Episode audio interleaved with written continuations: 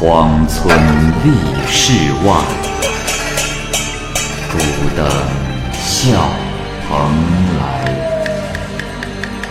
雁作人间雨，旷世岂了斋。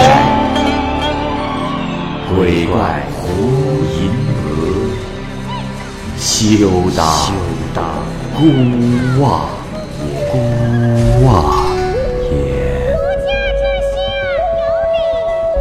白话《聊斋故事》，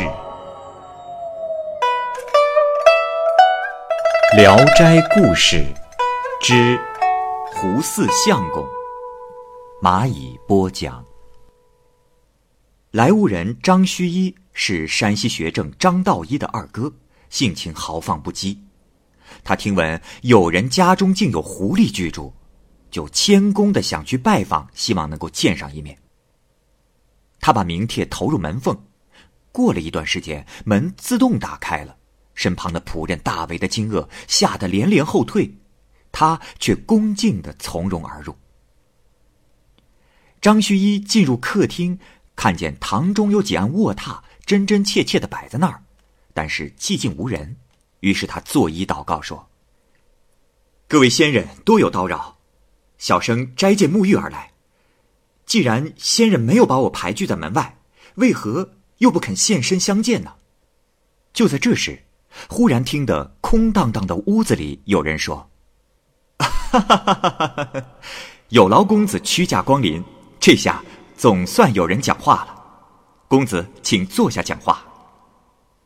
这时，张须一就看见两个座位相对着摆好了，他刚一落座，就看见一只漏花的红色漆盘自己飘了过来，拖着两杯茶悬在了眼前。张须一拿起一杯茶，另一个茶杯自己也飞动起来。张须一与他相对而饮，却一直只有声响，始终不见人。喝完茶，二人相聊甚欢，接着喝酒。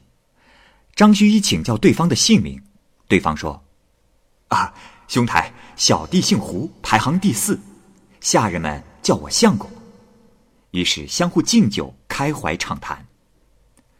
他们吃的是鳖肉和鹿肉制成的佳肴，吃时用香料和辣菜调味，仿佛有许多的下人在旁边伺候着。张须一酒后很想喝茶。刚一动这个念头，香茶就放在了桌上。凡是他想要什么，心中想着东西，就已经摆在了眼前。张旭一大为的高兴，尽情的喝着，直到醉了才回家去。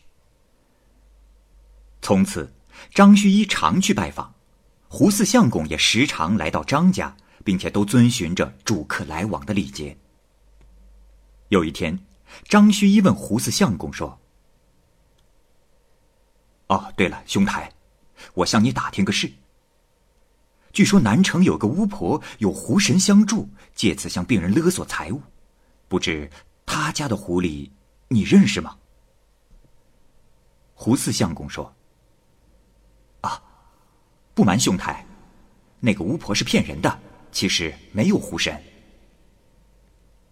稍停片刻，张须一起身小解，听见有人细语说。哎，公子且慢。呃，小人刚才听说你说城南有狐巫，不知道是什么人。哎，小的想同您一起去打探虚实，还烦劳您向我家主人说说，让我一同前去，求您了，公子。张须一知道这说话的是个小狐狸随从，便答应说行。于是对胡四相公说。啊啊，兄台，我有一事相求，就是我想带着你的一两个仆从前去打探那乌狐的虚实，不知兄台可愿意？胡四相公起初并不答应，张居一一再的请求，胡四相公才勉强答应。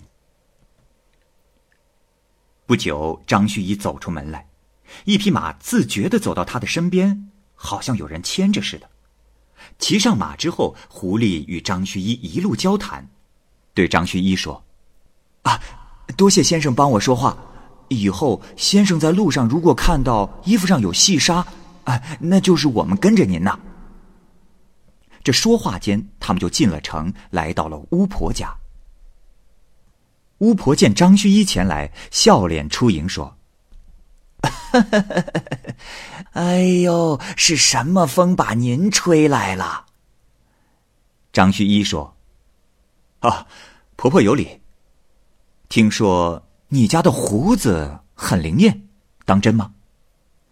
巫婆神色立马严肃的说：“你这公子，怎么说话如此的轻薄？怎能叫胡子？”恐怕我家花姐听了会不高兴的。话没说完，空中飞过半块砖来，打中了巫婆的胳膊，她几乎摔倒。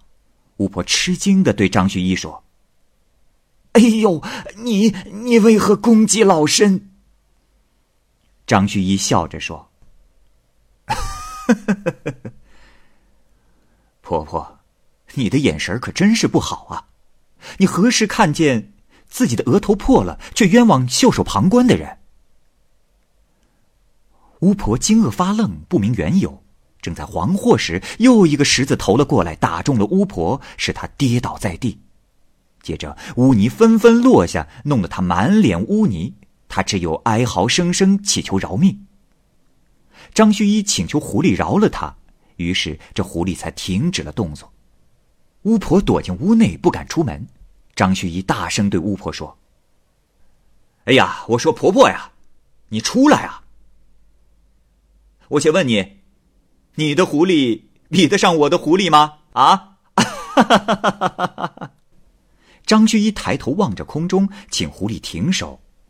巫婆这才战战兢兢的走出房来。张旭一笑着劝他向善，之后就离开了。从此，张须一每逢独行在路上，只要发觉沙尘落在身上，便招呼那小狐仆说话。两狐仆总是应答无误。就是面对虎狼歹徒，张生也觉得有了依靠而不胆怯。一年很快就过去了，二人的情谊却更加的深厚。他曾经问胡四相公的年龄，胡四相公自己也记不清了，只是说：“兄台，呃，我实在是记不起了。”这黄巢起义的事情，就好像是在昨天才发生啊。这天晚上，张须一与胡四相公正在谈话，忽然一阵猛烈的响声，张须一感到很诧异。胡四相公说：“啊，呃兄台莫要紧张，莫害怕，啊，这一定是我的哥哥。”张须一说：“哦，令兄在，为何不邀请令兄前来？”胡四相公说：“这，啊，我哥哥他道行很浅，能捉只鸡吃就算满足了。”张须一对胡四相公说：“哦，原来如此。哎，能有你这样的一位朋友，可以说没什么缺憾，但始终不能见你一面，这实属遗憾呢。”胡四相公说：“啊，呃，兄台，有情谊在就好，何必一定要见面呢？”啊！这一天，胡四相公设宴辞行。张旭一问：“啊，兄台准备去哪儿啊？”胡四相公说：“兄台有所不知，小弟生于陕中，现将回家。你渴望见我一面，现在请你认识一下交往数年的朋友，将来才可相认。”张虚一到处寻找也没找到。胡四相公说。兄台，你现在打开寝室的门，小弟就在那儿。张须一打开寝室的门，只见屋内有一位英俊少年在看着他笑。少年衣装整洁，眉目清秀，只是转眼之间就消失不见了。张须一转身往回走，便有杂乱的脚步声跟在身后说：“兄台，此后再无缺憾了吧？”张须一依依不舍，不愿分别。胡四相公说：“兄台啊，有聚就有散，你也不必太过介怀。”说罢，便大杯的劝酒，一直喝到半夜，才拿沙灯送张须一回家。等到天亮后，张须一再次前去探望，早已人去楼空。再后来，张道一先生担任四川学政。张须一依旧贫苦不堪，打算到弟弟家中做客，心中抱着得到丰厚馈赠的过高期望。但是一个多月后回家时，希望落空。他骑在马上，唉声叹气，灰心丧气，呆若木鸡。正在这时，突然觉得后面有人赶了过来。张须一回头望去，只见少年轻裘肥马，甚为的豪华，气度也很文雅，便和他闲谈起来。少年发现张须一心中不快，就询问原因。张须一于是长吁短叹的讲述原因。那少年不住的宽慰他。二人同行了一里多路，来到了岔路口，少年便拱手告别说：“兄台，咱们就此别过。前面的路上有一个人，会替一位老朋友送你一件礼物，到时请你笑纳。”张须一还想问些什么，少年径自打马飞驰而去，张须一一时不明缘由。又前行了二三里路。果然看见了一位老仆，手里拿着一个圆形的小筐，来到马前，献上筐子，说：“见过公子，这是胡四相公敬送给先生的。”张须一顿时彻底明白过来了，他恭敬的接过，里面全是白银。再看老仆，却早已不知去向。